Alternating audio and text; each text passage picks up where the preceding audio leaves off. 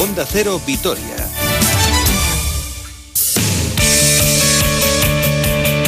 Una y 47 minutos 3 segundos. Vamos ya con el tiempo para el deporte de aquí a las 2 del mediodía, felicitándonos por la buena jornada para nuestros dos equipos de baloncesto en esta jornada intersemanal. Triunfo para el Araski y triunfo también para el Basconia. Comenzamos con el conjunto de Dusko Ivanovic que se impuso ayer de forma cómoda 87-68 al Manresa en un partido dominado de principio a fin por los de Dusko Ivanovic y rematado con un gran parcial de 28-12 en el último cuarto, aunque en ningún momento hubo la sensación de que el partido pudiese escaparse porque la verdad es que la actuación coral de los vitorianos fue bastante buena y mejoraron las prestaciones y sobre todo la regularidad respecto a otros encuentros, liderados por un extraordinario Polonara, 17 puntos, 13 rebotes, 4 asistencias y 31 de valoración para el jugador transalpino, que la verdad es que se está convirtiendo en uno de los referentes de este equipo. Escuchamos a Dusko Ivanovic al final del partido,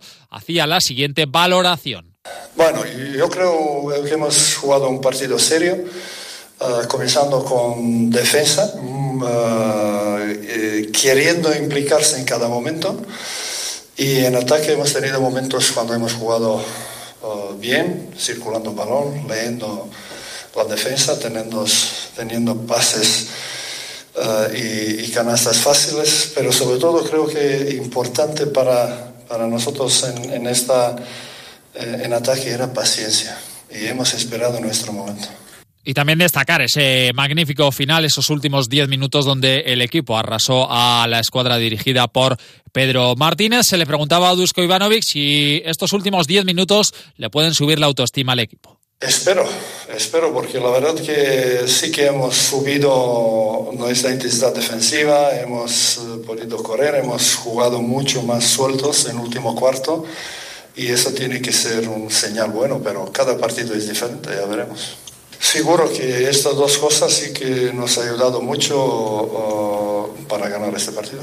Además de Polonara, otro, otros cuatro jugadores pasaron la barrera de los 10 puntos. Dragic, Peters, Jekiri y Bildoza. El base argentino salió satisfecho. Creo que jugamos bien, jugamos bastante agresivo. Sabíamos que era un, un buen equipo y que estaban jugando bastante bien y estaban igual que nosotros en la tabla.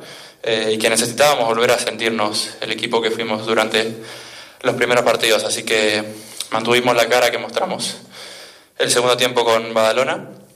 Y creo que, bueno, ahí es donde estuvo la, la diferencia, creo que defendimos muy bien, sabíamos cómo jugaban ellos y logramos quebrar el partido en un momento clave, en el último cuarto, convirtiendo pelotas clave, eh, con Aki que estaba durante, todo el partido, estaba en todos lados y creo que eso nos ayudó bastante, así que nada, ya pasó.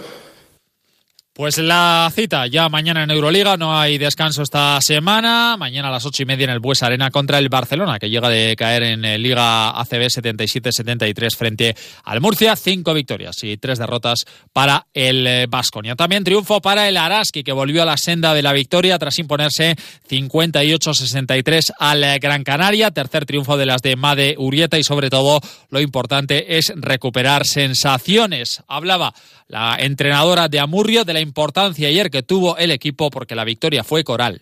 Equipo, ¿no? Llevábamos pidiendo eso, que, que saliera quien saliese a, a, la pista, aportase el trabajo de Tania también a nivel defensivo, con una jugadora tan, tan importante como Taylor de, del equipo rival, y tras lo que dices, ese momento que, que ha asumido responsabilidades. Eh, Laura Pardo creo que, que ha hecho un nivel de rotaciones muy bueno, que encima pues, lo necesitamos, ¿no? Porque al final Tamara y, y, Tamara Valde no pueden jugar 40 minutos, necesitamos de su aportación y creo que creo que hoy ha sido una victoria de equipo, una victoria victoria colectiva. Laura Quevedo con 15 puntos, 3 asistencias y 17 de valoración. Fue una vez más la mejor de las verdes. También destacaba más del papel de Ana Cruz.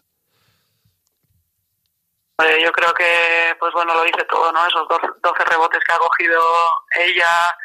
Yo y hoy ha estado muy bien que al final nos ha ayudado mucho en el rebote, contra jugadoras tan físicas como, como tenía Canarias, pues necesitábamos de, de, su ayuda, ha estado mucho mejor. Todavía puede hacerlo mejor, pero, pero es el camino, ¿no? Es el camino y creo que, María también, el tiro que ha metido Isas cuando el equipo estaba un poquito sin rumbo, ese, ese tirito que ha metido de media distancia ha sido, nos ha dado un aire. Bueno, creo que el equipo ha estado de bien. Y por último, se le preguntaba a la máxima responsable deportiva del equipo verde, Amade Urieta, cómo está el tobillo de Tamara Valde. Bueno, ella es una jugadora que, que tiene los tobillos ya muy laxos porque ha tenido muchas, muchos esguinces, suele recuperar mejor de lo normal. Sí que es verdad que es el tobillo que ella se, hizo daño el otro día contra, en casa contra Guernica, pero, pero bueno, confiamos en que a ver la evolución de esta noche, qué tal pasa el día de mañana y Olach, la fisio va a estar a, a tope trabajando con ella porque ojalá pues llegue al partido del domingo.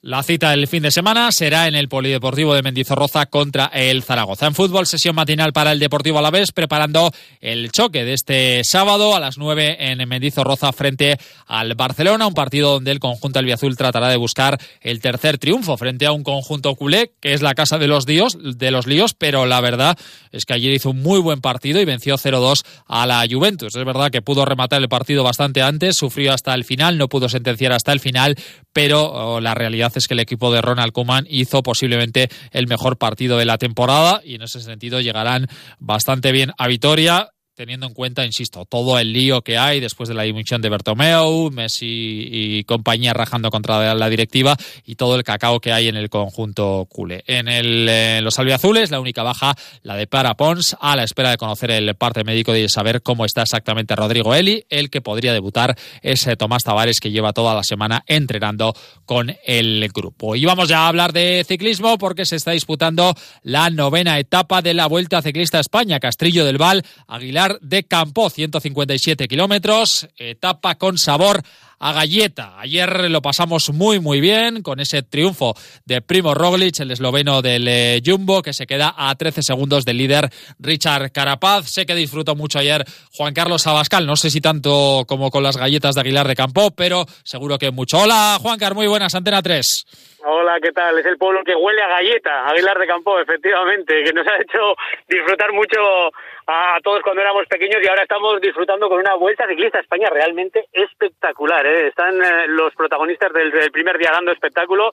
Aquí parece que no hay hueco para los secundarios y hablabas de la preciosa etapa de ayer, pero fíjate la del día anterior, la que acababa en Valdegovía con ese doble paso por Orduña, parecía aquello una clásica de las de primavera y la verdad es que los grandes están dando la cara y sobre todo pues el primo Roglic, el vencedor del año pasado y el hombre que se quedó con la miel en los labios en el eh, Tour de Francia, y Richard Carapaz, el vencedor del Giro del año pasado, que le vemos también en un extraordinario momento de forma, que tiene por ahora el eh, maillot de líder solo con un puñadito de segundo respecto a Roglic, yo creo que la imagen que se dio ayer en la última subida nos recordaba a un poco pues aquellas eh, batallas míticas a dos, ¿no? Como, como fueron las de Anquetil y Pulidor en el eh, Tour, en aquel eh, Puy de Dom, donde por cierto toda aquella etapa venció Julito Jiménez que ayer eh, cumplía años, ¿no? Pero bueno, nos han llevado a imágenes del pasado y es que estamos viendo una vuelta realmente preciosa. Una pena que hayan perdido un poco de pie los Movistar que vienen trabajando mucho y muy bien, fue espectacular lo que hicieron en Lecumberri.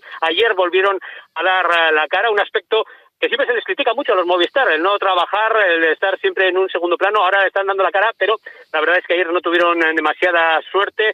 Enric Mas, que es el líder, perdió unos segundos y Soler, que era la segunda carta, pues también perdió bastante tiempo. Y esto parece ser que va a ser un eh, pulso entre Richard Carapaz, eh, Primo Roglic, con el permiso, eso sí, de Dan Martin y de, de y de eh, el, hombre del Education First de McCarthy que están ahí y que bueno que todavía tienen algunas opciones. Eh, Juan Car, hay que quitarse el sombrero ante Primo Roglic, ¿eh? porque alguien que pierde el Tour en la última etapa, cuando lo tenías casi casi en tu mano, eh, de la forma que lo pierdes, llega, va y gana la Lieja, Bastón Lieja por delante de, de Alaphilippe en, en aquella escena prácticamente cómica, ¿no? Donde el campeón del mundo levantó los brazos, pero Roglic le adelantó en el último segundo, aunque después es verdad que, que sancionaron a Alaphilippe. Llegas a la vuelta, lo das todo, no sé si le vas a ganar o no, pero estás poniendo todo de tu parte. Cualquier otro posiblemente se hubiera hundido, hubiera dado por concluida la temporada y sin embargo aquí tienes al, al esloveno dando espectáculo y sin perder en ningún momento la, la, lucha por el espectáculo y ese hambre de victoria que tiene, ¿no?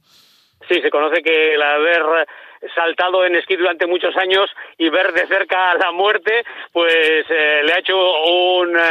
Deportista, pues duro, duro como una auténtica roca, ¿no? La verdad es que cualquiera, después de lo que le ocurrió en el Tour de Francia, perder en el último instante un Tour que tenía en la mano, pues puede hundir a cualquiera. Y sin embargo, él, pues como dices, ha ganado la Lieja Bastón Lieja, le vemos defendiendo el eh, número uno el dosal que ganó el año pasado en la Vuelta Ciclista a España. Y fíjate, una circunstancia como la de hace unos días en, Formigal, que perdió unos segundos porque se enganchó el eh, chubasquero, eh, a otro le hubiese hundido. Pues él, bueno, eh, perdió unos segundos y dijo, esto no importa, hay que seguir adelante. Y la verdad es que el espectáculo que dio en la subida de ayer en ese mano a mano con Richard Carapaz fue realmente espectacular. Y hay que quitarse el sombrero ante corredores de este tipo, Roglic, Carapaz, o fíjate, un hombre como Fron, un hombre que lo ha ganado absolutamente todo De Francia, Vuelta a Giro, y que ayer le veíamos eh, trabajar como un gregario más para, en este caso, su líder, para Richard Carapaz. La verdad es que hay corredores con los que hay que quitarse el eh, sombrero por su manera de trabajar y por su manera de actuar. Es, un poco eh, la filosofía de Ineos, es verdad que con, muy buenos contratos, ¿no? Pero fíjate lo que trabajan gente, lo decías ahora, ¿no? El, caso de Chris Froome, de Michael Kwiatkowski, todo un campeón del mundo que lo tienes trabajando de gregario, es, es, bastante llamativo, ¿no? Sí, además yo creo que han tenido que cambiar un poco el chip respecto a años anteriores, ¿no? Porque los herederos del Sky estaban acostumbrados, pues bueno, a arrasar prácticamente en todas las carreras donde iban y lo hacían casi por aplastamiento, ¿no? Este año eh, no están corriendo de la misma manera, eh, lo están haciendo eh, de una forma un poco quizá más parecida a lo que puedan hacer el resto de, equipos, exhibiendo las fuerzas solo cuando es necesario, pero bueno, ahí van sumando también sus victorias y están, pues bueno, la verdad es que sacando a la larga unos resultados bastante buenos cuando parecía a priori que iba a ser una temporada desastrosa para ellos. Pero bueno, ha sido también el cambiar y que todas esas figuras pues trabajen al unísono por los intereses de uno, en este caso eh, por, por su líder como es, como es Carapaz. Juan Carlos Abascal, compañero de Antena 3 Televisión. Seguro que hablamos eh, algún día a lo largo de la próxima semana siguiendo esta vuelta a España. Juan Carlos, un abrazo, gracias. Nos queda mucho y muy bonito por Asturias y ojo a esa eh, contrarreloj en el mirador de Ézaro que va a ser impresionante. Qué bonita va a ser esa etapa. Gracias, Juan Car. Un abrazo. Escuchamos a Richard Carapaz, el líder de la vuelta. Bueno, sí, no, al final ha sido una etapa bastante movida, ¿no? Y, bueno, hemos visto un Roglic bastante fuerte.